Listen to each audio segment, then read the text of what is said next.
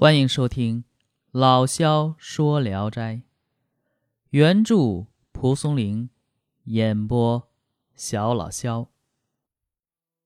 今天讲的这篇，呃，是一个短篇，名字叫《白莲教》。咱们以前也讲过白莲教，哈，这是第二篇。说白莲教的首领叫徐鸿儒，他得到一本旁门左道的书。这书呢，能一识鬼神，略微试验一下，观看的人都感到惊奇，所以投奔到他门下的人趋之若鹜。于是，他心中暗生图谋不轨之念。他拿出一面镜子，声言能照见人的一生，把镜子悬挂在庭中，让人自照。有的戴葡萄，有的戴纱帽。有的身穿绣衣，头戴貂蝉为饰的官帽，显现的形象各不一样，人们一发惊奇。由此消息迅速传播开来，登门求照镜子的人挥汗成雨，络绎不绝。于是徐鸿儒宣布说：“凡在镜中显现出文武贵官相的，都是如来佛注定了的龙华会中的人，各位应该努力。”不得退缩。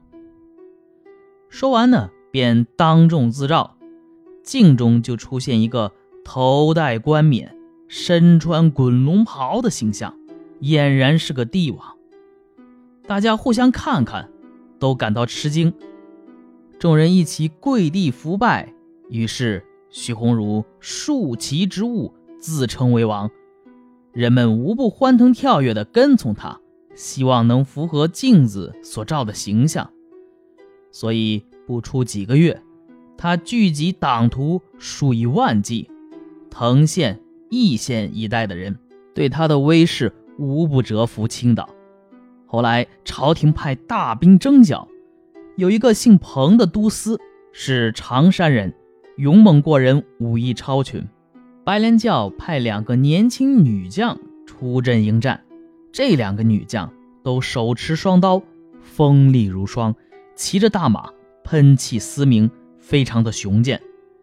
三人在马上飘忽往来周旋，从早晨战到晚上。两女将不能刺伤彭都司，这彭都司呢也不能取胜。如此苦战三天，彭都司精疲力竭，哮喘而死。等到徐鸿儒被杀之后。捉住白莲教党，拷问此事，才知道女将拿的刀竟然是木刀，骑的马竟然是木凳，用假兵马战死真将军也是够稀奇的了。好，这一篇就讲完了。呃，白莲教咱们以前也讲过啊，是中国历史上非常悠久的民间宗教组织呢，他们的宗旨就是。造反，哈哈哈多次发动民变，屡次被镇压，屡次再反。哦，他无论是作为宗教的产生，还是民变起义的发生，其实原因都非常复杂。即使到现在啊，白莲教，呃，没有教派了，但是为各种小说啊提供了多少素材呀？啊，无声老母真空家乡啊，这还是白莲教当中的一支儿呢。啊。呃，说到哪儿了？对，呃，说民变还是起义啊？这原因都比较复杂。徐鸿儒所率领的白莲教民变发生在明末，就是明朝末年天启二年，也就是呃一六二二年，距离蒲松龄的年代不远。又主要发生在山东一带，所以《聊斋志异》多有设计啊。咱们以前就讲过一篇白莲教的。还讲过一些，呃，其他涉及到白莲教造反之类的。这一篇呢，呃，所叙述的其实就是白莲教兴起的原因和战力装备的揭秘。虽然哈，仅仅是传闻，作者就这么写了一篇啊，当记个新鲜事儿似的。但是呢，也反映了当时山东士人对于白莲教的看法。篇末写战斗场面呢，文笔简约而飘忽传神。呃，这个时候就需要评论家来出场了啊。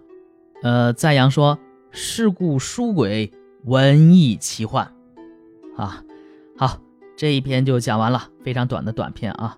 我是肖老肖，咱们下一篇接着聊。